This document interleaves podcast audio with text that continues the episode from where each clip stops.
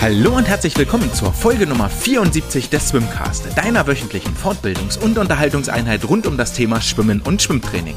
Mein Name ist André und ich freue mich, dass ihr auch in dieser Woche wieder dabei seid, dass ihr zuhört, dass ihr euch mit Informationen, mit Wissenschaft, mit äh, Nachrichten aus der Schwimmwelt versorgen lassen wollt. Doch bevor wir heute den Sprung ins äh, Chlorwasser wagen, müssen wir einen Blick auf die Weltgeschichte, auf die Weltpolitik werfen. Seit dem vergangenen Donnerstag ist nämlich unsere Welt nicht mehr die gleiche, wie sie vorher gewesen ist. Und ihr wisst, dass ich hier in der Regel die Weltereignisse ignoriere, sofern sie nicht wirklich direkt den Schwimmsport betreffen. So haben wir ganz viel über Corona geredet, so haben wir ganz viel oder eine Folge über die deutschen Bundestagswahlen geredet. Ähm, denn es gibt bestimmt bei diesem ganzen politischen Geschehen, was in der Welt passiert, gibt es ganz, ganz viele, die die Dinge wesentlich besser einordnen und bewerten können, als ich das hier in meiner kleinen Warte, in meinem kleinen Poolhäuschen kann. Trotzdem, wir können nicht ignorieren, was am vergangenen Donnerstag passiert ist, denn seit dem 24.02. zeigt die Weltgeschichte mal wieder ihre hässliche Fratze, denn das ist der Tag, der in die Geschichte eingehen wird, an dem äh, die russische Armee das ukrainische Land, das ukrainische Volk angegriffen hat. Nicht, weil die Soldaten das so wollten oder weil dort zwei verfeindete Bevölkerungsgruppen sich gegenüberstehen, sondern viel eher, weil ein Mann in seinem sicheren Büro gesagt hat, diese Ukraine, die gehört zu uns eigentlich, die möchte ich jetzt wieder einnehmen. Und so zieht sich diese fadenscheinige Argumentation von Wladimir Putin durch, wenn man nicht sogar davon reden möchte, dass er hier gelogene Gründe anführt. Er spricht der Ukraine unter anderem das Recht eines autoritären Staates ab, will das Land entnazifizieren und ignoriert dabei vollständig, dass der ukrainische Präsident ein Jude ist. Es geht hier auch schon lange nicht mehr darum, zwei prorussische Separatistengebiete in Donetsk und Luhansk an die äh, russische, an das russische Reich anzugliedern, so wie es damals mit der Krim auch passiert ist, sondern wir reden inzwischen nach sechs oder sieben Tagen Krieg von einem Krieg, der gegen die Bevölkerung geführt wird, bei dem unschuldige Ziele, nicht militärische Ziele, Krankenhäuser, Umgebungen von Kindergärten bombardiert und angegriffen werden. Und wir müssen an dieser Stelle überhaupt nicht darüber diskutieren, dass das ungerechtfertigt ist, dass das verurteilt gehört und äh, dass dieser Mann vor das russische oder vor das internationale Krieg, Kriegsgericht in Den Haag gehört. Wir haben jetzt eine Situation, die in Europa ganz, ganz lange überhaupt nicht mehr vorstellbar schien. Und zwar haben wir einen Krieg mitten auf dem europäischen Festland 1200 Kilometer vor der Berliner Haustür. Soweit ist es, um von Berlin nach Kiew zu fahren und das ist wirklich nicht weit weg.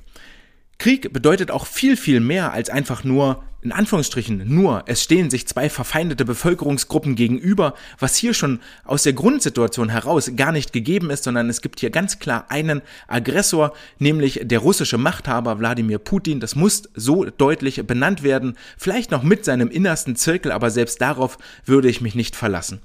Krieg bedeutet viel, viel mehr. Es bedeutet Zerstörung der Heimat. Es bedeutet, dass Menschen in die Flucht getrieben werden. Wenn ihr Großeltern habt, wenn ihr noch in der glücklichen Situation seid, dass ihr eure Oma oder Opa befragen könnt, die über 70, 80 Jahre alt sind, dann fragt die mal, wie das damals war im Zweiten Weltkrieg. Viele davon haben eine Fluchtgeschichte hinter sich und dann werdet ihr so an Ansätzen vielleicht mitbekommen, welches Leid damit über die Bevölkerung gebracht wird.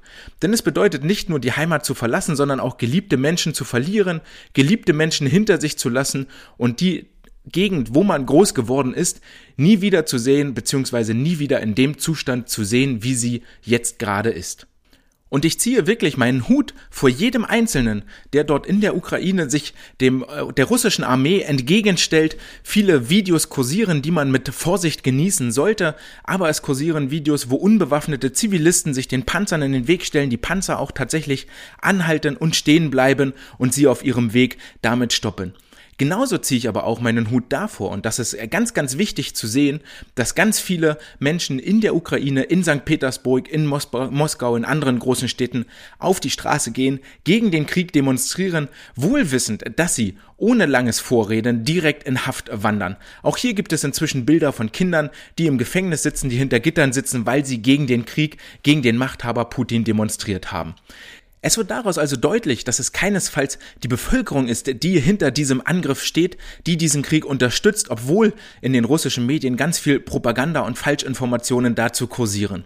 Und deswegen möchte ich dazu aufrufen und nochmal ins Gedächtnis rufen. Wenn ihr Personen in eurem Umkreis habt, Freunde oder Familie, Verwandte oder Bekannte, die russische Wurzeln haben oder sogar noch die russische Staatsbürgerschaft haben, dann ruft euch ins Gedächtnis, dass diese Menschen nicht verantwortlich sind für den Krieg, auch im Zweifel äh, sehr, sehr großzahlig gar nicht hinter den Ideologen, hinter den Ideologien stehen, die zu diesem Krieg geführt haben. Behandelt sie weiterhin mit Respekt, menschlich, öffnet die Arme, schließt sie in eure Herzen, redet mit ihnen und seid nett, freundlich und friedlich im Umgang miteinander. Das gleiche gilt natürlich auch für alle russischen Einrichtungen, russische Supermärkte, russische Restaurants. All diese Personen haben damit in der Regel nichts zu tun.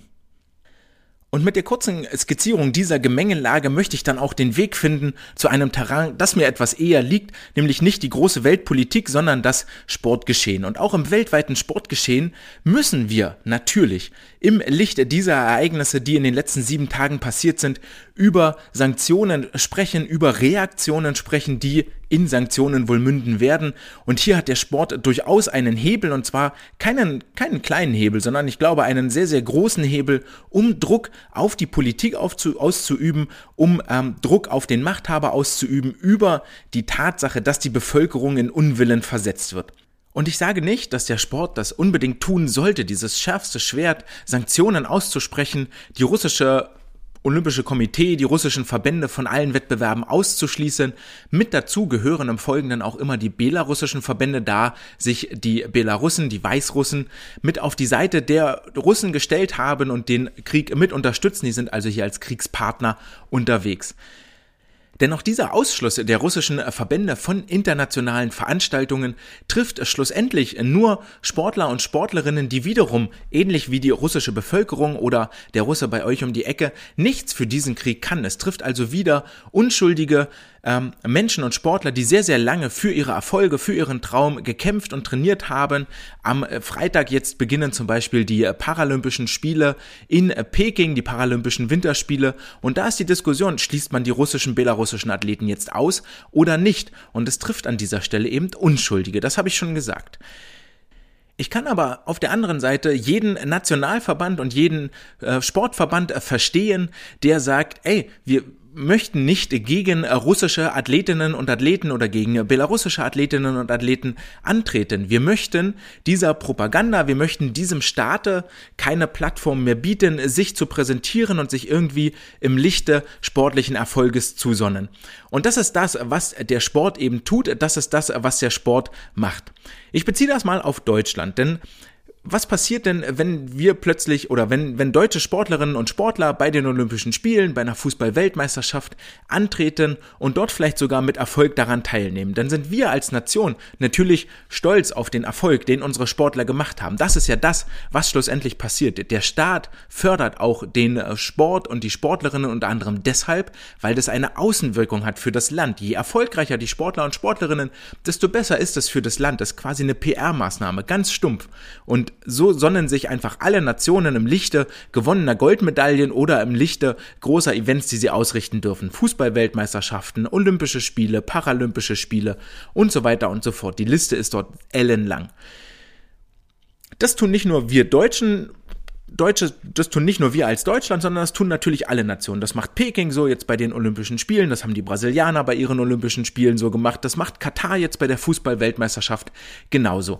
Und genauso nutzen alle Politiker und Politikerinnen die Bühne dieses großen Sportes. Wir erinnern uns an diese Ehrentribüne, wenn dort ein Thomas Bach sitzt neben einem chinesischen Staatspräsidenten, neben einem Wladimir Putin, neben Vertretern der, der westlichen Welt, neben einem Boris Johnson, neben einem Manuel Macron und wie sie alle heißen.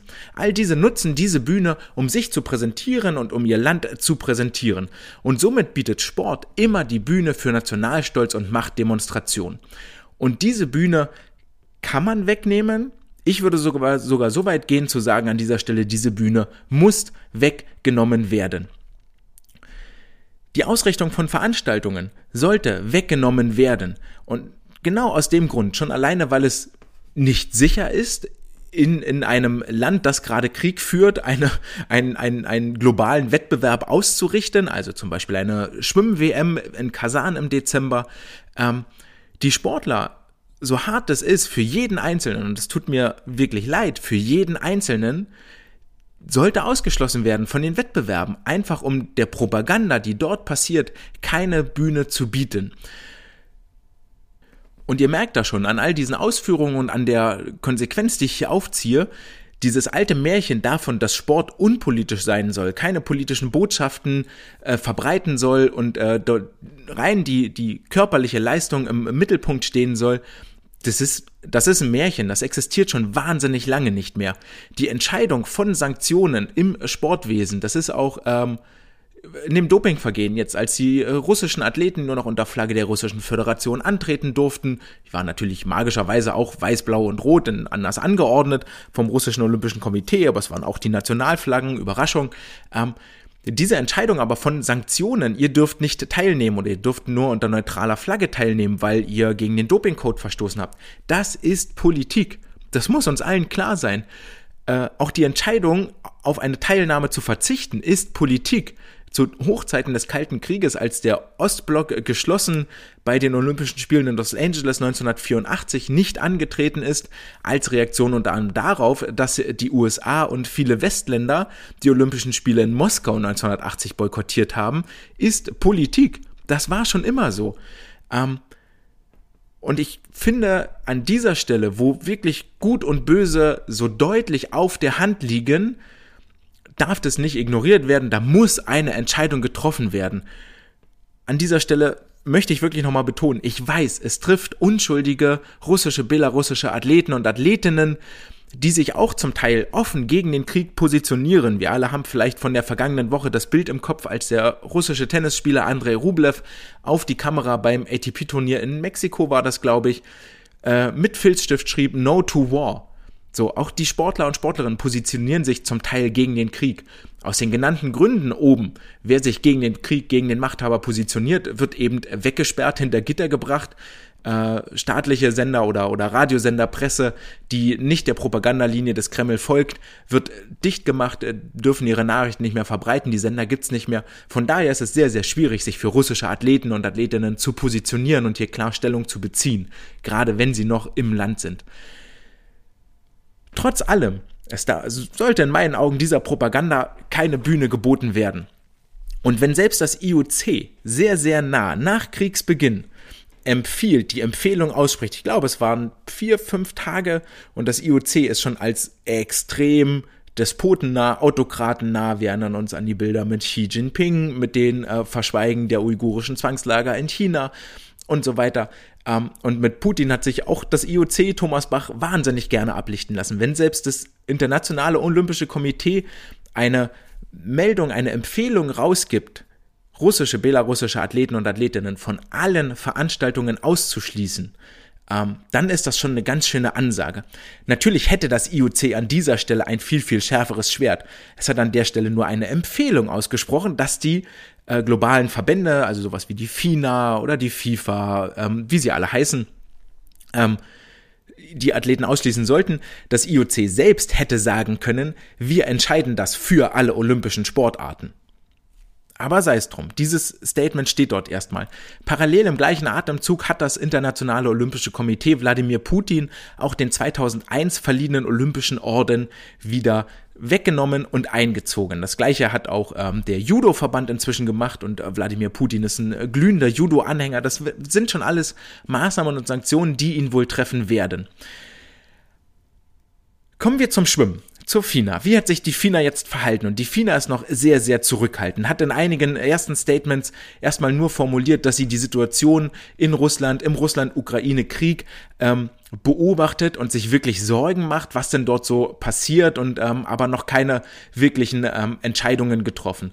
Das, was als erstes äh, sehr schnell getroffen war, war, dass die ähm, Weltcup-Stationen der Wasserspringer und Synchronschwimmer in äh, Russland, die jetzt hätten stattfinden sollen, die sind ersatzlos abgesagt worden, was natürlich schon mal zu begrüßen ist. Da waren einige andere Verbände schon deutlich schneller.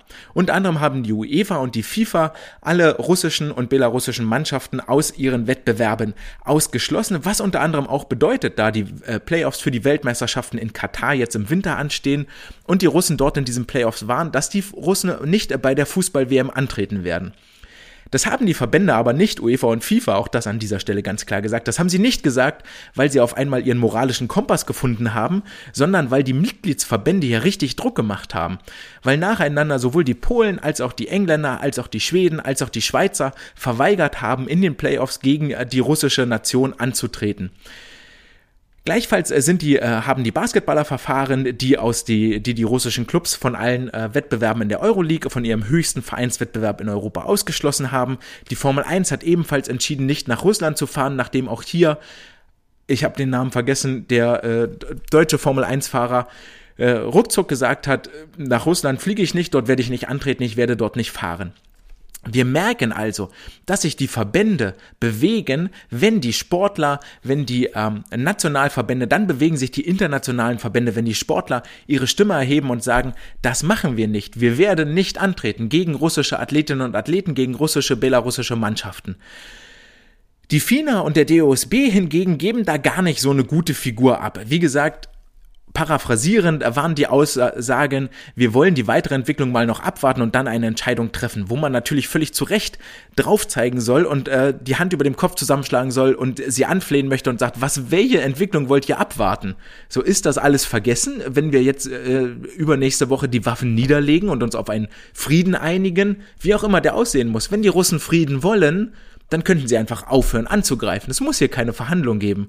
Es ist eindeutig von einer Seite. Da muss niemand über Jahr, Jahrzehnte der Feindschaft äh, in einem langen Dialog zu einem Friedensgeständnis bewegt werden. Es gibt einen Angreifer, wenn der die Waffen niederlegt, ist Ruhe im Schach, ist Schicht im Schacht. Das hat dem DOSB auch ordentlich Kritik eingebracht von äh, deutscher Seite, von Sportjournalistenseite. Ähm, äh, wohingegen man lobend erwähnen muss, die Vereinigung Athleten Deutschland hat da sehr, sehr schnell ein klares Statement rausgegeben. Schnell und deutlich gesagt, äh, den äh, Ausschluss der russischen und belarussischen Verbände aus allen Wettbewerben gefordert. Mittlerweile hat sich der DOSB diesem Statement auch angeschlossen. Auch die russischen Sportlerinnen und Sportler haben sich untereinander koordiniert und diese Forderung aufgestellt. Und so peu à peu nach und nach, Gott sei Dank, an dieser Stelle kippen die Verbände um. Um vielleicht noch einen letzten Satz dazu dazu zu sagen. Überlegt euch nochmal ganz kurz, was passiert eigentlich, wenn alle deutschen Mannschaften, Sportler, Sportlerinnen von internationalen Wettbewerben ausgeschlossen werden. Dann wird es relativ duster und zwar sehr, sehr schnell in der Unterhaltungsgeschichte. Bayern München in der Champions League ist rausgeschmissen. Äh, Formel 1-Fahrer, ich glaube, Hülkenberg fährt dort mit, ich, ist nicht mein Metier. Nico Hülkenberg in der Formel 1 ist nicht mehr rausgeschmissen. Im Handball raus. Nur noch nationale Wettbewerbe. Es gibt keinen internationalen Vergleich mit deutschen Sportlern und Sportlerinnen mehr. Und dann muss man sich mal wirklich wieder mit den ernsthaften Dingen beschäftigen, die vor der eigenen Haustür passieren, weil es keine Ablenkung gibt. Und das tut schon weh. So, das tut weh, weil dann ne, die Nation keine Bühne mehr bekommt. Die FINA hat inzwischen nachgelegt. Der Weltschwimmverband äh, hat äh, Wladimir Putin seinen FINA-Orden, den er 2014 verliehen bekommen hat, der ist inzwischen wieder abgeackert worden. Die FINA hat des Weiteren festgelegt, dass die Junioren-Weltmeisterschaften in Kasan nicht ausgetragen werden, sondern woanders ausgetragen werden. Die sollen im August äh, stattfinden.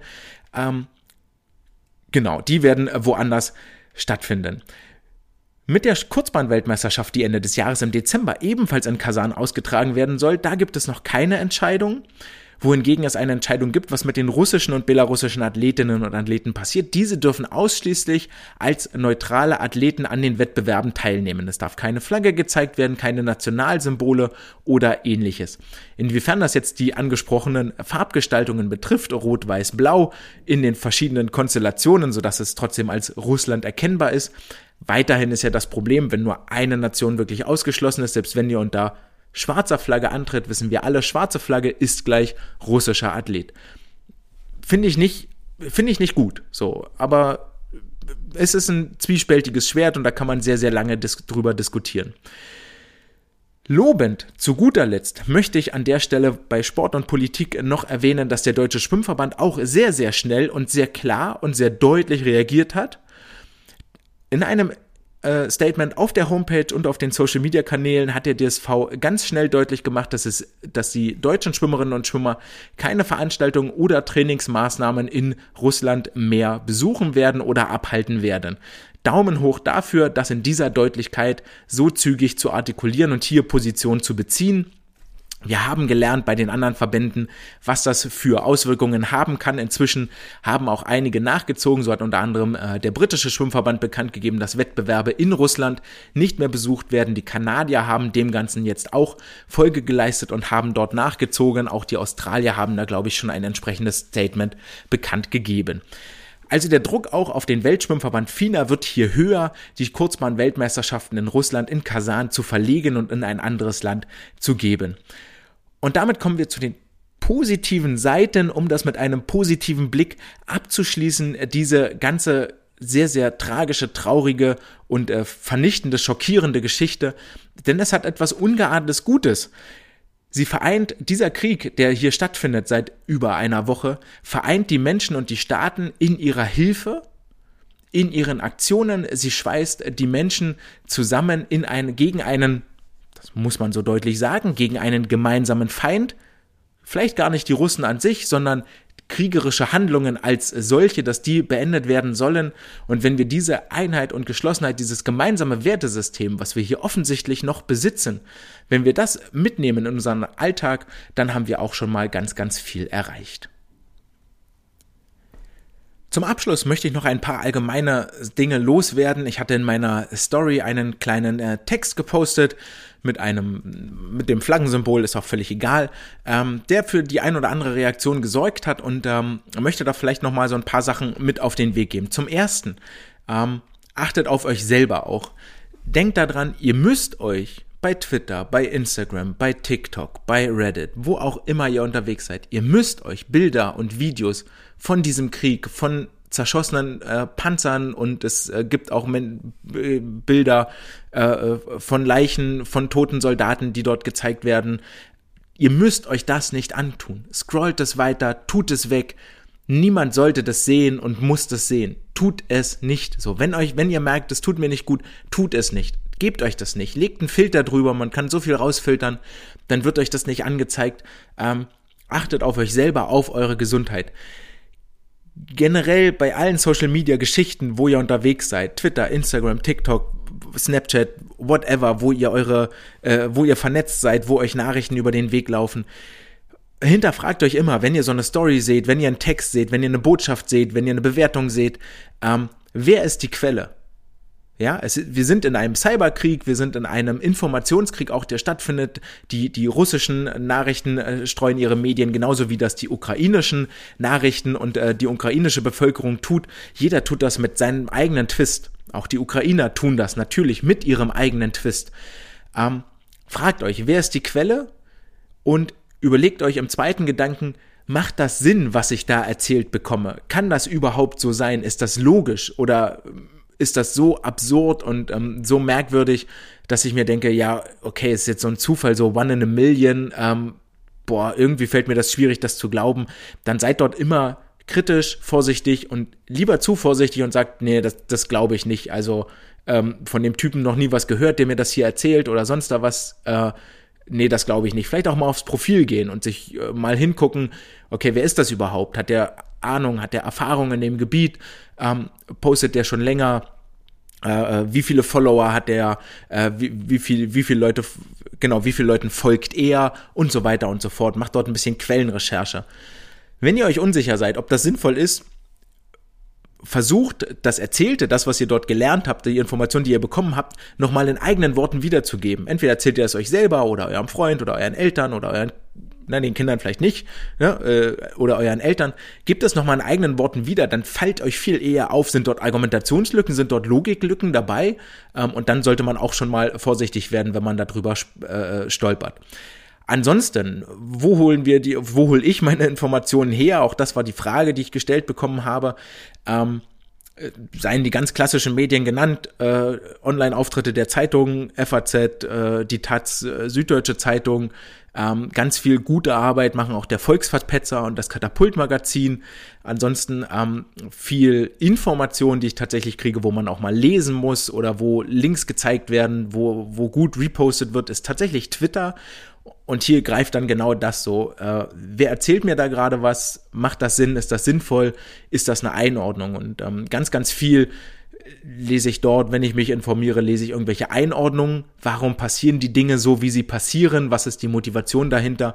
Und gar nicht ähm, wenig, wenig Framing, also wenig äh, äh, Framing, ne, dem Ganzen einen Rahmen geben und das Ganze ähm, derart ausschmücken und in einem Bild präsentieren, dass dort eine Seite sehr, sehr gut wegkommt.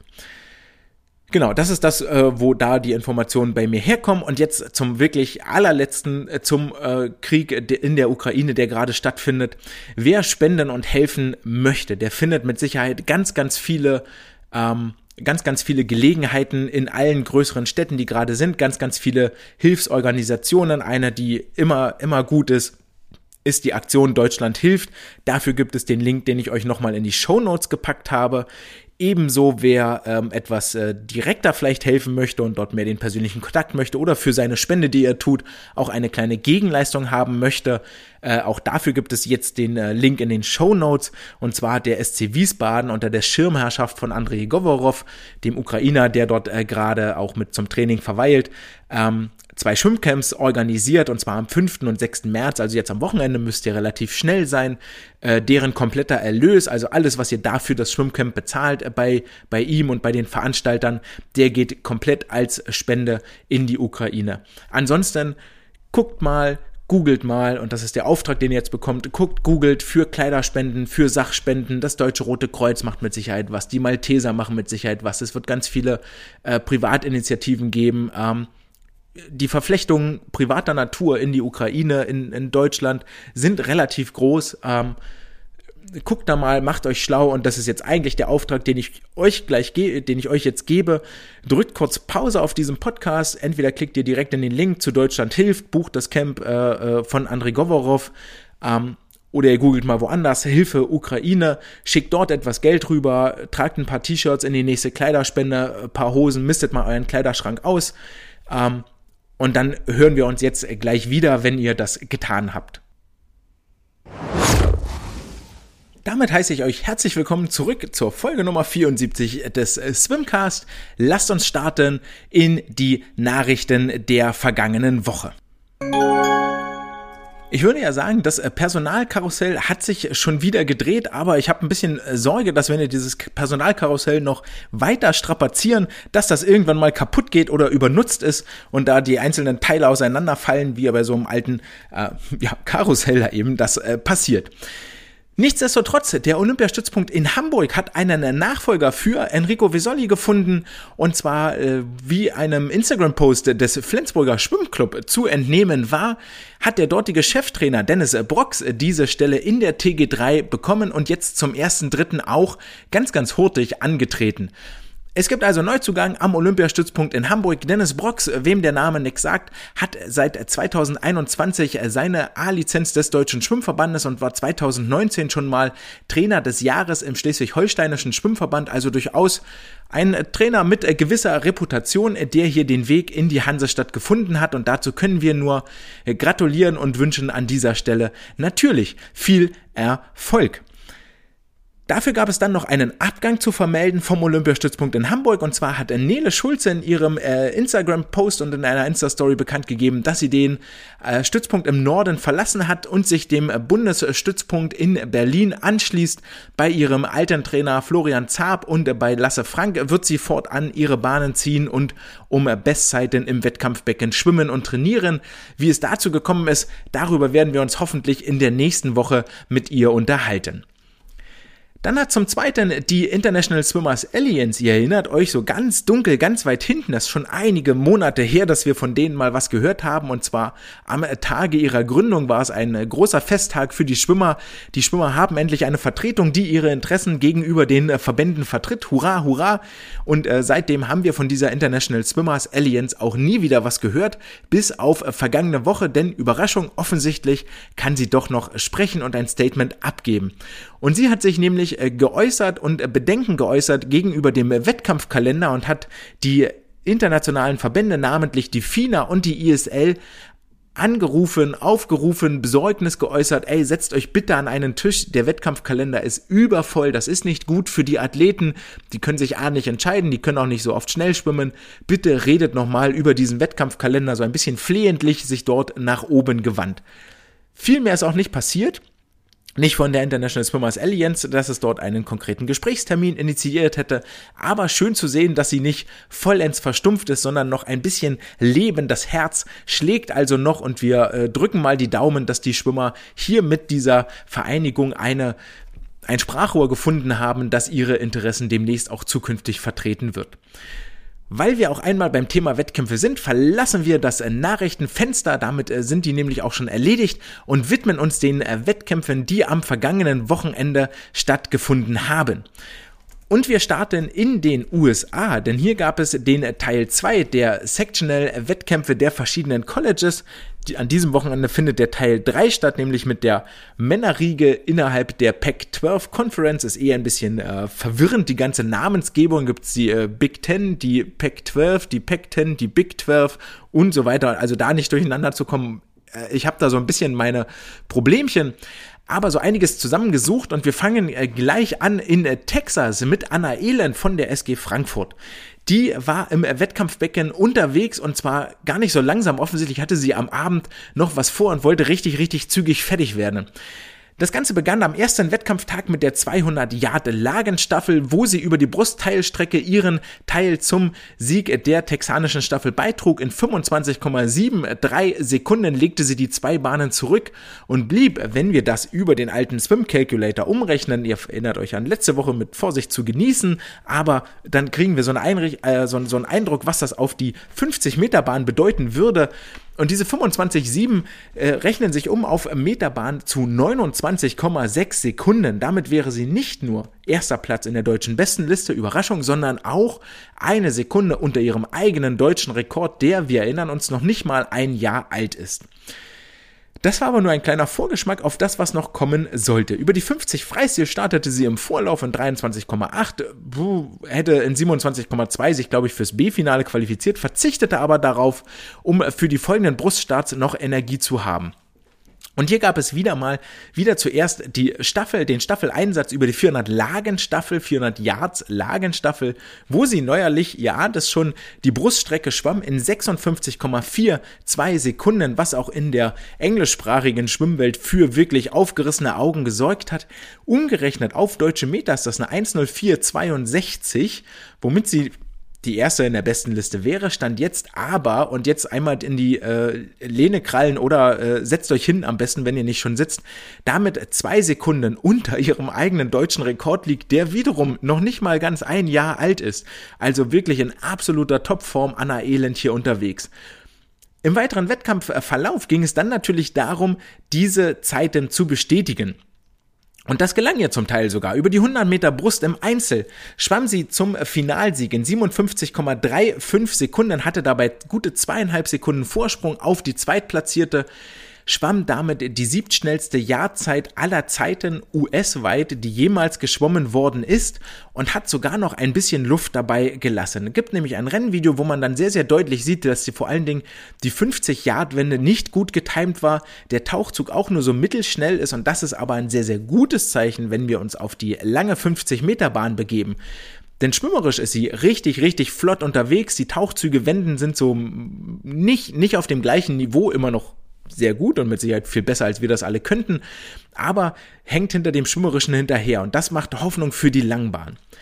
Jetzt wollt ihr alle wissen, 57,3 auf der Yardbahn, was bedeutet das auf der Langbahn? Das ist eine 10565. Damit wäre sie immer noch eine Sekunde unter ihrem deutschen Rekord und sage und schreibe 1,1 Sekunden unter der WM-Norm. Von daher Daumen drücken und ich freue mich wahnsinnig, Anna, wenn du in Berlin oder wo auch immer du deinen WM-Quali-Wettkampf hoffentlich gestaltest, diese Zeit auch bestätigen kannst.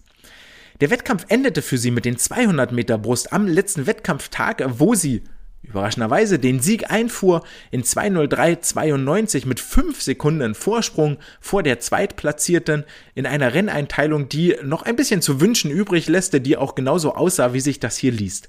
Die ersten 50 Yards in 28 Sekunden, die zweiten 50 in 31,0, die dritten dann schon in 31,9 und die vierten in 32,9 Sekunden. Also ein massiver Leistungsabfall hier, vielleicht noch nicht so richtig gut gepaced und getimed, aber Wer möchte ihr das schon verübeln, wenn du über die 100 und die 200 Meter Yard, äh, 100 und 200 Yard Brust zweimal einen College-Rekord für die äh, Texas University aufstellst, dann kann das schon mal gar nicht so schlecht sein. Umgerechnet ist diese 20392 eine 22155 auf die weltweit anerkannte 50 Meter Bahn Erster Platz deutsche Bestenliste, ihr denkt euch das bereits, aber der wirklich interessante Teil sind die dreieinhalb Sekunden, die das unter dem deutschen Rekord liegt und 2,3 Sekunden unterhalb der WM-Norm. Und ich wünsche mir wirklich ausdrücklich, dass sie auch die 200 Meter Brust bei der WM-Qualifikation schwimmt. Hat mich schon sehr gewurmt, dass sie das letztes Jahr bei den Finals war das, glaube ich, dass sie dort über die 200 Meter Brust nicht an den Start gegangen ist, denn ich hatte das Gefühl, da war auch schon richtig, richtig was drin. Überraschend vielleicht noch an dieser Stelle, dass diese 100 Yard Brustzeit 57,3 ist beileibe nicht die schnellste Zeit, die in der College-Saison geschwommen worden ist. Da waren noch zwei aktive schneller als Anna. Das wird also ein sehr, sehr spannendes College-Finale vom 13. bis zum 16. März, wenn ich das gerade richtig im Kopf habe. Ihre University, die University of Texas, gewann auch mit weitem Vorsprung dieses Meeting mit 1083 Punkten, 460 Punkte Vorsprung, also fast doppelt so viele wie die Zweitplatzierten. Damit kommen wir äh, einen Schritt weiter und zwar zur Indiana State University, die eine gute Stunde Autofahrt hinter sich bringen musste, um zur Purdue University zu fahren, wo ihre College Sectionals stattgefunden haben. Und wer war für die Indiana State am Start? Von der HT16 Raphael Miroslav. Und Raphael hat auch schon in der vergangenen Saison gezeigt, dass er richtig, richtig flott auf der Yardbahn unterwegs ist und zeigte das jetzt auch hier bei den Wettbewerben in Purdue.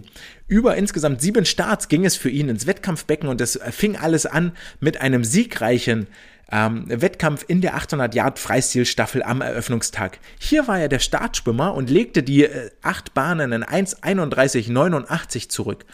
Umgerechnet auf die deutschen Meter sind das 1,45,19, womit er sich nicht nur auf Rang 1 der besten Liste setzt, sondern auch 1,8 Sekunden vor dem zweitplatzierten Lukas Mertens anschlagen würde und damit eine Sekunde unterhalb der WM-Norm sein würde. Diese 1,31,89 ist die zweitschnellste Zeit, die jemals ein Freshman, also ein Erstling, der im ersten Jahr in der Uni ist, geschwommen ist. Äh, vor ihm äh, rangiert sich nur Matthew Sates ein, der südafrikanische ähm, Superstar inzwischen. Für Raphael ging es dann weiter. Über die 50 Yard Freistil wurde er 14. in 1966, was ihm in der deutschen Bestenliste den zweiten Platz in 22,6 Sekunden einbringen würde. Und äh, Peter Vajasi letzte Woche war da ein kleines bisschen minimal schneller. In der folgenden 400 Lagenstaffel schwamm er in der abschließenden Kraulstrecke in 41,21 Sekunden ins Ziel. Das äh, bedeutet 47,3 Sekunden umgerechnet auf die 50 Meter Bahn. Ja, mit Vorsicht zu genießen, weil es ja zum einen ein Staffelwechsel dabei und diese Umrechnung Yard auf Langbahnmeter ist nicht so richtig erlaubt, aber gibt uns eine Orientierung, wäre eine Sekunde unter der Weltmeisterschaftsnorm. Also durchaus eine Zeit, da hat Raphael gute Chancen, sich für das WM-Team zu qualifizieren. Viel, viel bessere Chancen scheint es aktuell über die 200 Meter Freistil zu geben, die er in diesen Sectionals gewann in 1,32,17, also minimal langsamer als als Startschwimmer der 800 Yard Freistil Staffel. Da waren aber auch schon ein paar Wettkampftage rum, ähm, von daher durchaus zu verschmerzen, dass hier drei Zehntel irgendwo verloren gegangen sind. Die 200 Yard Freistilstaffel führte er zu einem Vizeplatz an dritter Stelle in 18,8 Sekunden 21,70, wenn wir das auf die Langbahn umrechnen. Und wir erinnern uns zurück an den Einzelstarts, da ist das schon ganze acht Zehntel schneller. Und das ist nicht nur mit einem Staffelwechsel zu erklären, der so roundabout drei, vier Zehntel würde ich da draufpacken, sondern das ist schon viel, viel schneller, nämlich fast eine halbe Sekunde. Und diese 21,70 wäre zwei Zehntel unter WM-Norm, wobei ich da jetzt nicht keine große Hand ins Feuer legen würde, dass es dafür reicht. Es folgte der 100 Yard Freistil Einzelstart. Hier belegte er den vierten Platz in 42,2 Sekunden. Eine umgerechnet 48,5, was ihm zum ersten Platz in der besten Liste reichen würde und 0,2 Sekunden oberhalb der Weltmeisterschaftsnorm liegt. Also durchaus realistisch, dass wir hier mal wieder einen Kandidaten über die 100 Meter Freistil bei den Weltmeisterschaften haben. Zum Abschluss wurde er Zweiter mit der 400 Yard Freistil Staffel, schwamm als Startschwimmer 42,21 Sekunden nochmal ein kleines bisschen 300 schneller als im Einzelstart, war dann aber auch eine wahnsinnig lange Woche mit sieben Starts insgesamt. Gewann seine Indiana State University dann auch mit 1499 Punkten, 90 Punkte vor der Ohio State University. Und als letzter von einem deutschen äh, wie heißt es, Trio im Wasser war Jade Völzke in der Arizona State University, die Sun Devils, der ehemaligen Universität von Bob Bowman. Bob Bowman sagt uns was als Trainer von Michael Phelps, ganz bekannt geworden, hatte aber noch einige andere durchaus sehr erfolgreiche Athleten unter seinen Fittichen. Jade hat sich vorrangig auf die Delfin-Strecken konzentriert. In der 200-Lagen-Staffel wurde sie Sechste. In der Delfin-Strecke mit 23,7 Sekunden schwamm sie umgerechnet auf die Langbahn 27 Sekunden, würde damit auf dem ersten Platz der deutschen Bestenliste liegen. Es folgten die 200 Meter Lagen, die sie in 1,58,97 bewältigte, umgerechnete 2,15,25. Der dritte Start waren die 100 Meter Delfin. Hier wurde sie Zehnte in 52,93 Sekunden, was für sie persönliche Bestzeit bedeutet. Auf die Langbahn umgerechnet 1.00.15 wäre Platz 3 in der deutschen Bestenliste aktuell. Es folgte der Einsatz in der 400 Jagen Staffel, 400 Yard Lagenstaffel. Die sechste wurde in 52,4 Sekunden, lag sie hier in einem ähnlichen, ähnlichen Bereich wie auch über ihren Einzelstart. Und dann kam das glorreiche Ende für sie mit den 200 Delfin am letzten Wettkampftag. Natürlich auch ein hartes, straffes Programm. Hier wurde sie fünfte schwamm damit die drittschnellste Zeit, die jemals an ihrer Uni über die 200 Delfin geschwommen worden ist, in 1,54,50. Rechnen wir das um auf die deutschen 50 Meter, dann ist das eine 2,09,69, womit sie nicht nur auf Platz 1 der besten Liste liegen würde aktuell, sondern die WM-Norm nur haarscharf um sechs Zehntel verpassen würde. Ihre Uni belegte am Ende den sechsten Platz mit 669 Punkten. Und damit machen wir den Deckel drauf auf die College Sectionals. Am kommenden Wochenende noch am Start Artem Selin bei der Tech Pack 12 äh, Men Sectionals. Wir werden dann nochmal den Blick darauf werfen, bevor es dann in die großen NCAA College Finals geht. In den heimischen Gefilden heißt das nur noch drei Wochen, wenn ihr das hier heute hört, nur noch drei Wochen bis zum ersten WM-Quali-Wettkampf, der in Magdeburg über die Bühne gehen wird. Und wir haben also jetzt die Möglichkeit, äh, drauf zu gucken, wo stehen eigentlich die deutschen Schwimmerinnen und Schwimmer und, sind wie, und wo sind die gerade geschwommen.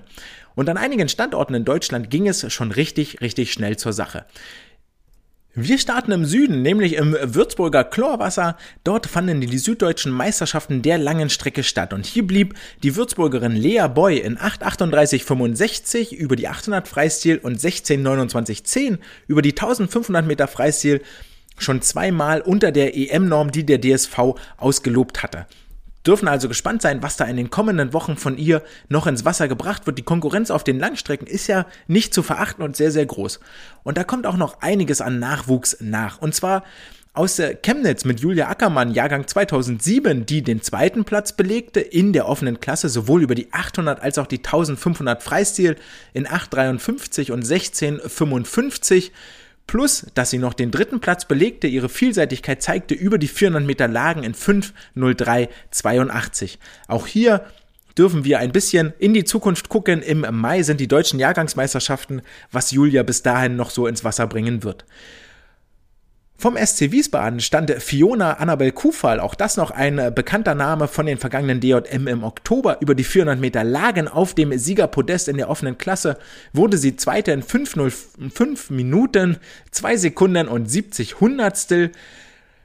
Und für Jahrgang 2008 ist das schon eine richtig, richtig schnelle Zeit. Da lohnt sich mal ein Blick in die Rekordliste und der treibt einem ein kleines Tränchen in die Augen, denn bis zum deutschen Altersklassenrekord fehlen ihr noch 10 Sekunden. Der ist aber immerhin schon 34 Jahre alt, also hat den Namen Uraltrekord wirklich verdient. Da haben sich schon einige andere die Zähne dran ausgebissen. Wir werden gucken, ob es im Mai möglicherweise wie durch ein Wunder für diesen deutschen Altersklassenrekord reichen wird. Ebenfalls vom Nachwuchs sehr, sehr schnell unterwegs war Anna-Maria Börstler beim Vergleichswettkampf in Halle an der Saale. Hier schwamm sie die 50 Meter Delfin, die jetzt 16-jährige Jahrgang 2006, in 27,18 Sekunden zu Ende und belegte damit den zwei, oder liegt damit aktuell auf Platz 2 in der offenen Klasse in der deutschen Bestenliste. Das wird Angelina Köhler sicherlich nicht unbeeindruckt gelassen haben, die in Hannover beim dortigen Piranha-Meeting auf den Startblock stieg über die 50 Meter Delfin in 27,20 Sekunden dann etwas langsamer schwamm als Anna Börstler in Halle, über die 100 Delfin in 59,3 Sekunden anschlug, damit 9 Zehntel langsamer war als in der vergangenen Saison und über die 50 Meter Freistil in 25,57 Sekunden den Spitzenplatz in der deutschen Bestenliste erklomm. Ebenfalls in Hannover, wenn dort zum äh, Wettkampf gerufen wird, äh, dürfen wir uns freuen auf das Duell Paul Sellmann gegen Sven Schwarz, die auch hier wieder über die 400 Meter Freistil unter anderem gegeneinander angetreten sind. Ein Duell, das Paul in 3.53.08 mit 7 Zehntel Vorsprung vor Sven gewann. Damit fehlt beiden aber noch so roundabout drei Sekunden zu ihren Bestzeiten aus dem Vorjahr. Und mit diesen Ergebnissen aus der niedersächsischen Landeshauptstadt klappen wir das Buch zu und äh, verlassen die Wettkampfbecken und kommen mehr zur Theorie, nämlich zur Wissenschaft der Woche. Und in der Wissenschaft der Woche lautet der Titel Psychological Resilience in Olympic Medal Winning Coaches a Longitudinal Qualitative Study. Das Ganze wurde veröffentlicht von Mustafa Saka und Nathan Hilton im International Sport Coaching Journal im Jahre 2020. Und wer jetzt ein bisschen stutzig wird und sich überlegt, hm, Moment mal, hatten wir nicht irgendwie schon mal sowas mit Psychologie und äh, Trainer und so, der liegt gar nicht so verkehrt, denn wir hatten in Folge 50, haben wir schon mal drüber gesprochen, aber eher so ganz allgemein, wie es um die Psyche von Olympiatrainern bestellt ist. Also ähm, welche psychologischen Eigenschaften, welche Charaktereigenschaften zeigen äh, Olympiatrainer, und unterscheidet sie von erfolgreichen Trainern und äh, solchen, die es mit ihren Sportlern vielleicht nicht zu Olympia schaffen oder nicht zum, äh, zum Olympiamedaille schaffen. Da hatten wir damals gelernt, es gibt die, die Big Five, also sowas wie ähm, Kooperation, Vertrauen, Fürsorge, es gibt die dunkle Triade äh, mit Machiavellismus und ähm, Manipulation, Lügen und es gibt die emotionale Intelligenz, wo es darum geht, Empathie zu empfinden oder sich von seinen eigenen Gefühlen lenken zu lassen und so. Und da haben wir äh, rausgearbeitet, in welchen äh, Teilen ähm, die äh, Olympiatrainer dort äh, Vorteile haben gegen den, gegenüber den äh, Trainern, die es nicht zu Olympia schaffen. Wer da nochmal Interesse hat, guckt das gerne an. Äh, Swimcast Episode 50 findet ihr sowohl ein Bildchen auf der Homepage in dem Wissenschaftsreiter als auch äh, bestimmt bei Social Media noch ähm, ein äh, Posting dazu. Ansonsten hört in die Folge nochmal rein, das äh, erzähle ich jetzt nicht nochmal alles. In dieser Studie geht es gar nicht so sehr, geht es nicht so sehr um die einzelnen Eigenschaften, was zeichnet die Trainer aus, sondern es geht um Resilienz. Und wem das Wort Resilienz nichts sagt, der ist mit Sicherheit nicht alleine. Dem helfe ich auch gerne weiter. Resilienz bedeutet die Widerstandsfähigkeit gegenüber Hindernissen oder Rückschlägen. Also ähm, wenn ich einen Misserfolg habe, wie gehe ich damit um? So wie verarbeite ich den? Welche äh, Handlungsmotive, welche Handlungsmotivationen habe ich? Und ähm, ja, wie kann ich dem ganzen Widerstand leisten und damit klarkommen. Und äh, konkret geht es in dieser Studie darum, wie sieht das aus bei erfolgreichen Trainern, Trainerinnen und wie entwickeln sie dieses auch bei ihren Sportlern, wie sorgen sie dafür, dass ihre Sportler resilient werden, also widerstandsfähig gegenüber Hindernissen, wenn zum Beispiel wie Michael Phelps äh, die Schwimmbrille unter Wasser läuft, Olympia 2008 oder Lydia Jacobi, wenn dir die Brille auf die Nase rutscht in der 4x100 Lagen Mixstaffel wenn dein Spadeanzug reißt, wenn du umknickst, wie auch immer. All die Hindernisse, die so einem Erfolg möglicherweise im Wege stehen. Wen haben die Forscher jetzt hier befragt? Sie haben sich mit fünf Elite-Coaches hingesetzt, davon vier Männer, eine Frau. Hurra, eine Frau dabei. Das spiegelt vermutlich auch die Demografie im Elite-Coaching ganz gut wider. Die waren 34 bis 65 Jahre alt, haben vier bis 30 Jahre lang schon mit Olympioniken äh, gearbeitet, hatten eins bis sechs Olympiateilnahmen hinter sich und haben eins bis fünf Medaillengewinner, Gewinnerinnen gecoacht. Die Forscher betonen hier auch, dass es nach ihrem Wissensstand damals die einzigen, oder damals gar nicht so lange her, zwei Jahre, die einzigen fünf aktiven Schwimmtrainer in Großbritannien waren, die Medaillengewinner, Gewinnerinnen trainiert haben. Also so viel größer konnte man die Stichprobe gar nicht machen. Wer sich jetzt beklagt, na fünf, was soll denn dabei rumkommen? Gibt bloß fünf, so mehr kannst du dir dann auch nicht angucken.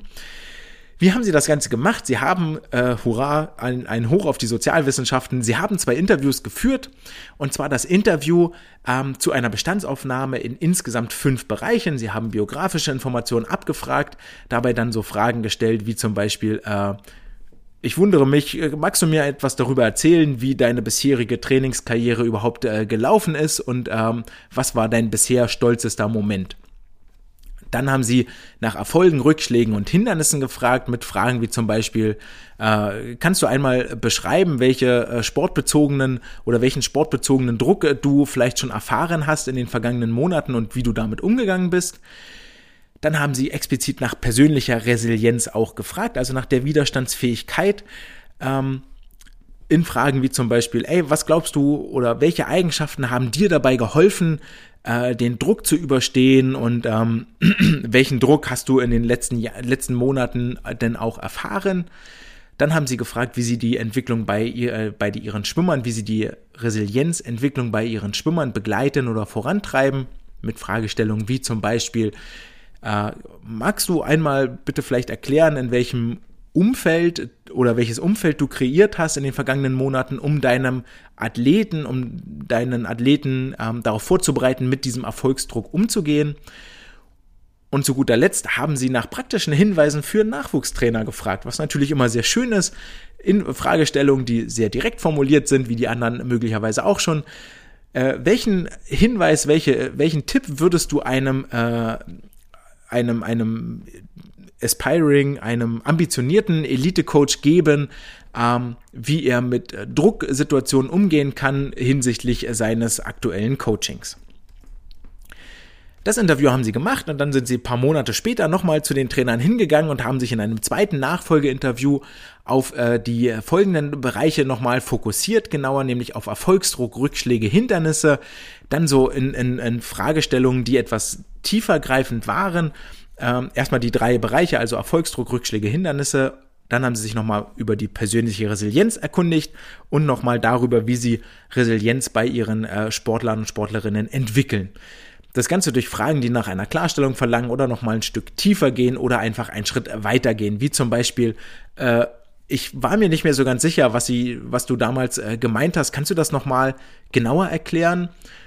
Oder ähm, Kannst du mir nochmal, du hast da gesagt so und so, kannst du das nochmal mit etwas mehr Detail erklären, so an konkreten Beispielen auch? Oder dann eben ganz allgemeine Fragen, ey, du hast hier eine Maßnahme XY gemacht. Welchen Einfluss hatte das denn? Welchen Effekt hatte das denn auf das, was dein, dein, dein Sportler dann daraus gelernt hat? Und dann gibt es die sehr, sehr traurige Arbeit in diesen Interviews. Dann setzt sich jemand hin, nimmt das Diktiergerät und äh, schreibt das Ganze ab, was die äh, Trainer, Trainerinnen hier geantwortet haben. Der Spaß nennt sich Transkribieren und im Anschluss ist das Ganze ausgewertet worden. So entstehen 210 Seiten Text, aus denen dann verschiedene Bereiche mit Unterthemen rausgearbeitet werden. Im Großen und Ganzen haben die Forscher und Forscherinnen bezüglich der Resilienz drei Bereiche festgestellt. Sie haben es unterteilt in Stressfaktoren, also Faktoren, die, die Stress beim Trainer verursachen, in Schutzfaktoren, Faktoren, die den Trainer, die Trainerin vor diesem Stress schützen und dann nochmal den dritten Bereich Resilienzstärkung der Athletin. Wir gehen uns jetzt mal jeden der einzelnen drei Bereiche durch. Starten wir mit den Stressfaktoren. Hier gab es vier Unterthemen und zwar beginnen sie damit, ähm, wie denn so dieses Olympische, also es ging alles so um Olympia, um den Weg zu den Trials und dann von den Trials zu Olympia äh, und dann das Verhalten bei Olympia. Und hier ging es vorrangig darum, ähm, das Managen dieses ganzen olympischen Umfeldes, dieser ganzen olympischen Erwartungshaltung, Erfolg und Misserfolg als Athlet oder als Trainer. Und da ähm, beschreiben die ähm, Trainer, Trainerinnen, dass es vor allen Dingen ein Druck war, sich für Olympia zu qualifizieren oder dann daran teilzunehmen. Und um hier ein Zitat mal zu paraphrasieren, also meinen eigenen Worten mehr oder weniger wegzugeben, wiederzugeben, heißt es, dass ein Trainer zitiert wird mit den Worten, die Quali-Wettkämpfe an sich sind stressiger als Olympia selber. Bei Olympia, da war ich total entspannt, weil ich wusste, ich gehöre hier hin, ich habe mir das verdient und diese ganze Situation bei Olympia, die habe ich einfach nur geliebt. Und das wird ganz viel deutlich in diesen Interviews, dass die Vorbereitung auf die Quali-Wettkämpfe, ähm, dass die viel Selbstzweifel beinhalten. Ähm, und dass da auch der Umgangsmechanismus damit nicht so wahnsinnig gut war, so wird ein Trainer wieder mit den Worten zitiert, äh, ja, okay, also ich würde gerne hier das Beste geben und wäre gerne total hungrig und ambitionierter, äh, hungriger auf Erfolg. Aber eigentlich war viel der Gedanke in meinem Kopf, naja, da kann ich sowieso nicht so viel machen. Es kommt, wie es kommt. Das wird schon. Und das war sein Umgang mit dieser Stresssituation dort eher in so einer, in, in einer Art Angststarre zu verharren. Ja, es kommt, wie es kommt. Ich kann sowieso nichts machen und nicht an sein eigenes Tun können zu glauben. Die Vorbereitung auf die Hauptwettkämpfe war der zweite Punkt, der hier eine Rolle spielte bei den Stressfaktoren, ähm, nämlich das ganze Trainings- und Wettkampfmanagement. Und hier wird ein äh, Trainer auch zitiert, dass ein Misserfolg einer seiner Sportlerinnen bei der Weltmeisterschaft ein Jahr vor Olympia ähm, ihn sehr, sehr mitgenommen hat. Also dass da wirklich gar nichts geklappt hat von der, von der Wettkampftaktik und von allem hinausgehend, dass das äh, totaler Misserfolg war, nicht an ihre Zeiten rankam und ein Jahr später das Ganze dann aber zu zwei olympischen Goldmedaillen geführt hat. Also hier ein gewisser Lernprozess da war, aus einem Fehler, aus einem Misserfolg zu lernen und das in spätere Erfolge dann umzumünzen. Der dritte Punkt bei diesen Stressfaktoren war das äh, persönliche Wohlbefinden des Trainers, also Privatleben und Erfordernisse des Coachings unter einen Hut zu bringen, wobei hier vor allen Dingen, vor allen Dingen der Druck beim Coaching ein Thema war. Und ich paraphrasiere an dieser Stelle wieder einen Coach, der eine Situation beschreibt, die uns allen wohl sehr, sehr bekannt vorkommt, nämlich die ständige Vermischung von Arbeit und Privatleben sind wirklich nicht nachhaltig. Und meine Stimmung hing viel davon ab, wie meine Schwimmer geschwommen sind. Waren die Schwimmer gut? Sind die gut geschwommen? War ich gut drauf? Sind sie schlecht geschwommen? War ich auch schlecht drauf? Und das ist etwas, was er als wirklich ja, nicht nachhaltig trifft, das hier sehr, sehr gut beschrieben hat, ähm, was ihm auch sehr, sehr zugesetzt hat, wo für ihn klar war, okay, da, da muss ich irgendwie was anderes machen, da muss ich anders mit umgehen.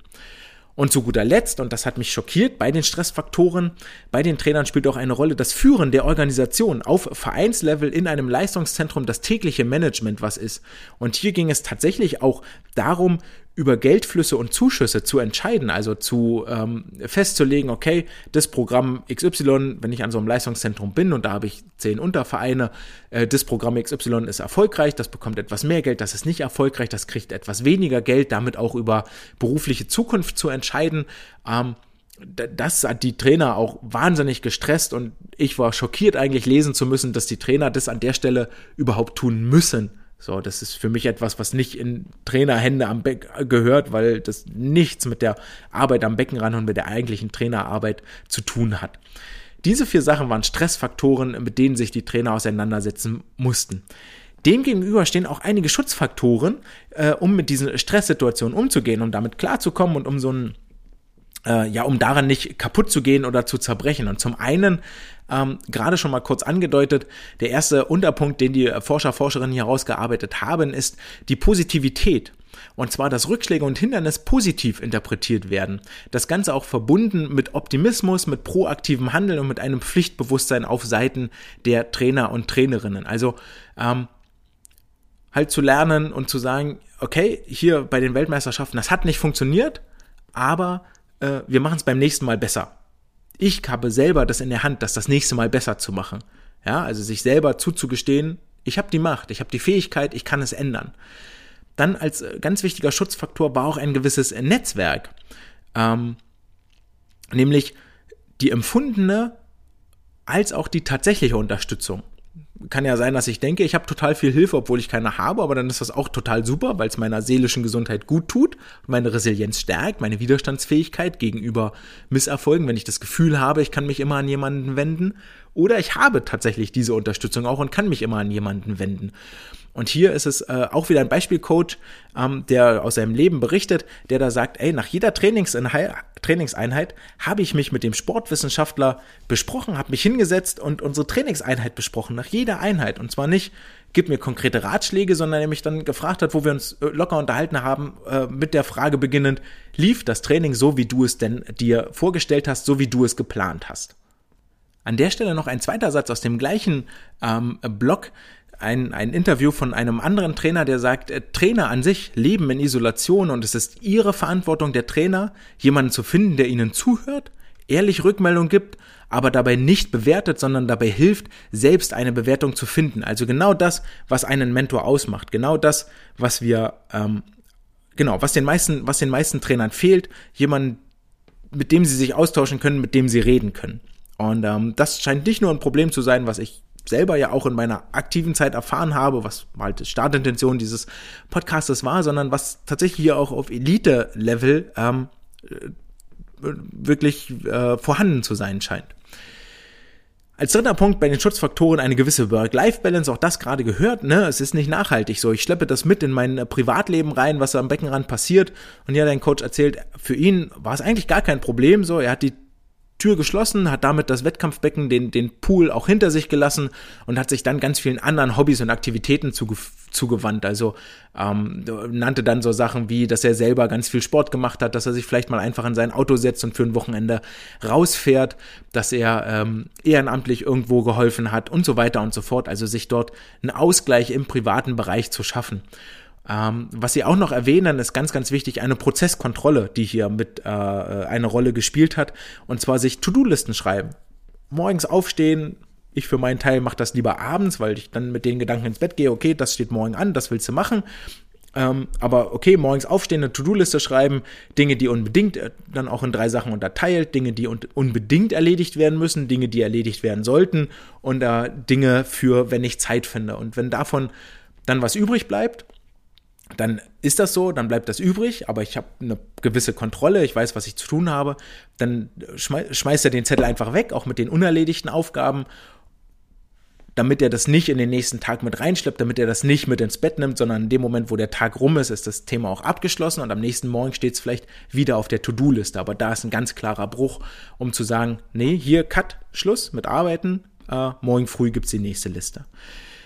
Dann geht es um die Arbeitsbedingungen noch, die auch einen wichtigen Schutzfaktor darstellen, die ähm, ein effektives Arbeiten erlauben, die für Selbstvertrauen sorgen, die dafür sorgen, dass man Unsicherheiten kontrollieren kann und generell eine sichere Umgebung schaffen.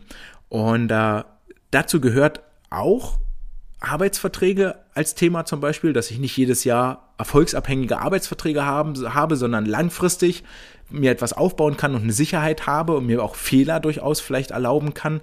Und ähm, ein, eine Einsatz, der mir hier hängen geblieben ist, den ich mir abgeschrieben habe, war tatsächlich, dass ein Coach mit den Worten zitiert wird, auf Club-Level, das ist da, wo du Probleme hast. Da hast du Jugendliche, die sich selber sabotieren, da hast du Eltern, die dich loswerden wollen, da hast du wirklich Probleme, da geht es um existenzielle Sachen ähm, mit Mitgliedern und so weiter und so fort. Im Leistungszentrum auf Weltlevel, auf Elite-Level, da hast du diese Probleme nicht. Da gibt es eigentlich bloß noch Herausforderungen. Da steht bloß noch die Frage im Raum, okay, ich habe hier eine Situation, wie komme ich trotzdem voran? Und das beschreibt dieses Mindset, glaube ich, auch ganz gut. Zwischen Club-Level und Elite-Level. Das Elite-Level jammert nicht, ich sage jetzt den dümmsten Satz der Welt, ein Zitat, das ich nicht mehr hören kann. Äh, ein Verlierer findet Ausreden, ein Gewinner findet Wege oder so ähnlich. Äh, ja, da ist ganz viel Richtiges dran, ist zwischen für mich totgesprochen, aber da ist ganz viel Richtiges dran. So, ey, ich habe hier eine Situation, okay, wie mache ich jetzt das Beste draus? Wie komme ich trotzdem voran? Dann als vierter Schutzfaktor, wie halte ich eine dauerhafte Motivation aufrecht, sowohl eine intrinsische Motivation als auch eine extrinsische Motivation. Ähm, wie komme ich dazu, mich eigentlich auch kontinuierlich weiterzuentwickeln? Und äh, da gibt es im Wesentlichen zwei Wege, die hier von den Trainern aufgezeigt werden. Zum einen, ich habe ein gewisses Talent, entweder im sozialen Umgang oder im Führen, Führen von Gruppen, wie auch immer sich Talent im Trainerbereich auszeichnet. Oder ich habe einfach die Bereitschaft und den Arbeitsethos, alles zu tun, was notwendig ist, um erfolgreich zu sein. Und wenn das heißt, morgens um sechs, viermal die Woche am Beckenrand stehen und den Sportler trainieren, der das ja genauso macht, dann muss ich das tun, weil ich weiß, das wird mich zum Erfolg bringen. Und da wirklich dieses, dieser unbändige Erfolg, dieser äh, unbedingte Erfolgswille, der, der dort im Vordergrund steht. Und zu guter Letzt als Schutzfaktor gibt es dann noch äh, die Option Entscheidungen treffen, also wirklich ganz bewusst Entscheidungen treffen, eine Selbstreflexion zu machen, eine Analyse auszuführen und damit auch unter Druck später richtige Entscheidungen treffen zu können. Und hier auch ein ganz, ganz wichtiger Satz, der gefallen ist, den ich auch am Ende meiner Vorträge immer sage, habt keine Angst, Fehler zu machen. So, das ist okay. Geht raus, probiert was Neues, macht einen Fehler, sonst werdet ihr nie auch etwas lernen, was funktioniert, was neu ist. So für, jede, für jedes Ding, das ihr neu dazulernt, das ihr, das ihr, äh, das ihr später integriert, vielleicht in euer Programm oder was ihr euch an Wissen erarbeitet habt, Dahinter stehen zehn Fehler, die aber kein Mensch sieht, weil die nicht weiterkommen. Das ist Selektion, das ist Auslese. Und habt keine Angst, Fehler zu machen. Viel, viel wichtiger ist, sie nicht zweimal zu machen. Und jetzt kommt ein sehr, sehr schöner Satz. Manche Coaches arbeiten seit 30 Jahren, aber arbeiten das gleiche Jahr 30 Mal. Die machen von Jahr zu Jahr das Gleiche, machen nie was Neues. Die haben nicht 30 Jahre Erfahrung. Die haben ein Jahr Erfahrung, das sie 30 Mal gemacht haben. Und das ist ein Riesenunterschied. So, und da sollte sich jeder selber hinterfragen, okay, arbeite ich eigentlich seit zehn Jahren oder mache ich seit zehn Jahren das Gleiche? Dann habe ich eigentlich effektiv nur ein Jahr gearbeitet. Und ähm, das ist auch ein ganz, ganz wichtiger Schutzfaktor an dieser Stelle, ne, diese Selbstreflexion, Analyse und sich weiterzuentwickeln, richtige Entscheidungen zu treffen. Und dann kommen sie zum letzten noch, das ist leider ein Punkt, der sehr, sehr kurz geraten ist, Nummer, Punkt Nummer drei, nämlich die Resilienzstärkung beim Athleten, äh, wo zum einen hervorgehoben wird, dass die Trainer-Athleten-Beziehung eine ganz, ganz wichtige ist, um äh, dem, dem Sportler auch Vertrauen zu geben, Selbstvertrauen zu geben. Da können wir so ein bisschen die Brücke schlagen zur Folge Nummer 50, dass ähm, erfolgreiche Coaches eine viel, viel höhere Empathie haben als die nicht erfolgreichen Coaches und eine viel, viel geringere Affektivität, also von ihren Emotionen viel, viel weniger beeinflusst werden als nicht erfolgreiche Coaches. Und ich glaube, das ist auch eine wichtige Basis einer Trainer-Athleten-Beziehung, dort eine gewisse Empathie und Verständnis aufzubauen und sich selber zurückzunehmen und den Athleten in den Vordergrund ins, ins Rampenlicht zu rücken.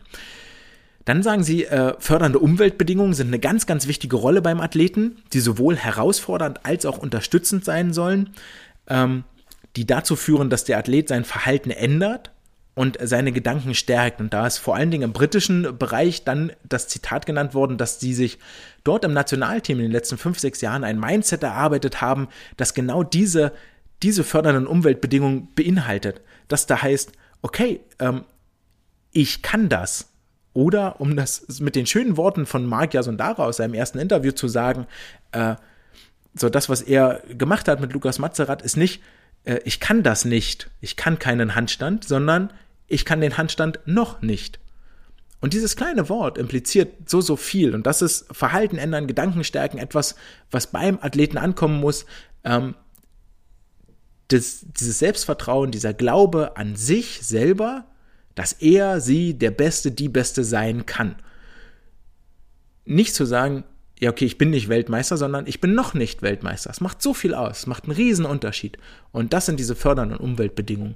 Ähm, und dann sagen sie nur noch ganz allgemein, leider Gottes, individuelle Faktoren. Ja, okay, das mag noch vom Elternhaus mit abhängen und ähm, wie jeder selber auch so ein bisschen Mindset drauf ist. Ob, ne, gibt ja Leute, die eher pessimistisch sind, es gibt eher Optimisten von Natur aus die spielen da natürlich auch noch mit eine Rolle. Was uns dann auch schon zum Fazit des Ganzen bringt, diese Resilienzstärkung, ähm, vielleicht darauf aufmerksam zu machen, okay, dieses Arbeitsumfeld, was die äh, Trainer, Trainerinnen hier beschrieben haben, kam mir zum einen super vertraut vor, super bekannt. Also es unterscheidet sich nicht, nicht wesentlich äh, von dem, was ich als Vereinsclubtrainer auch gehabt habe. So, ich habe keine Olympic Trials, natürlich nicht. So, ähm, es geht vielleicht auch nicht um die Geldsummen, die damit dranhängen. Aber wenn ich mit meinem Sportler beim letzten Quali-Meeting bin vor den äh, norddeutschen Meisterschaften oder vor den süddeutschen Meisterschaften, dann habe ich da auch einen Druck, dass die das schaffen, dass sie da hinkommen wollen. Und dann bin ich auf den Meisterschaften und da habe ich im Zweifel mit dem, der es gerade eben so geschafft hat, nicht den Druck, aber mit anderen wiederum den Druck, die sollen jetzt bitte auch gewinnen. So, die sollen vielleicht ins Finale kommen oder eine Medaille holen. Also da, da ist der Unterschied, ist da tatsächlich nicht so groß und die Schutzfaktoren sich aufzubauen, also wirklich die Tür zuzuschließen, ähm, das Becken hinter sich zu lassen, hier das mitzunehmen, auch positiv zu bleiben, ne? in jeder Niederlage das Gute zu sehen und vorauszublicken, in jedem Negativen etwas zu sehen, okay, was kann ich lernen, was kann ich mitnehmen, ähm, sich ein Netzwerk aufzubauen, in dem man sich wohlfühlt, mit dem man sich austauschen kann, mit dem man reden kann. Ähm, diese ganzen Geschichten dort äh, zu machen und sich zu schaffen, das ist, äh, steht im Vordergrund und fördert die Resilienz und die Widerstandsfähigkeit gegenüber Hindernissen. Und ich glaube, das ist auch ein sehr, sehr schönes Schlusswort. Baut euch ein Netzwerk auf. Ich hoffe, ich kann euch vielleicht auch ein bisschen dieses Netzwerk bieten. Bleibt gerne in Kontakt und in Austausch mit mir. Ähm, wenn ihr sonst boah, es klingt jetzt hart, wenn ihr sonst keinen habt, ist äh, zu hart gesagt, aber wenn ihr Fragen, Wünsche, Anregungen, wenn ihr vielleicht wirklich keinen anderen habt oder wenn ihr mal eine andere Meinung braucht, dann ähm, steht da gerne im Austausch mit mir, damit wir uns eben genau dieses Netzwerk aufbauen. Zieht was Gutes aus all den negativen Sachen, die passieren. Und es passieren gerade viele negative Sachen. Versucht dort etwas Gutes rauszuziehen, dass äh, wir ein gemeinsames Wertesystem haben, dass wir zusammenrücken, ähm, aus Niederlagen etwas lernen, nicht den gleichen Fehler zweimal machen. Aber Fehler sind immer eine Möglichkeit zu lernen. Oder wie es im Englischen so schön heißt, fail, F-A-I-L, first attempt in learning. Jeder Fehler ist der erste Versuch, etwas Neues zu lernen. Und ganz in diesem Sinne hoffe ich, dass ihr viel, viel lernt in der nächsten Woche. Es war mir eine Freude, euch zu unterhalten, auch wenn es mit einem traurigen Tenor anfangen. Hoffe ich, ich konnte auf einer positiven Note enden. Ich bedanke mich an der Stelle auch ganz, ganz herzlich für alle, die regelmäßig schreiben, regelmäßig spenden und unterstützen. In dieser Woche tut was Gutes für die Ukraine, spendet lieber dahin, guckt nochmal in die Show Notes und dann freue ich mich, wenn wir uns in der nächsten Woche wieder hören mit Folge Nummer 75. Das war's für heute. Ciao!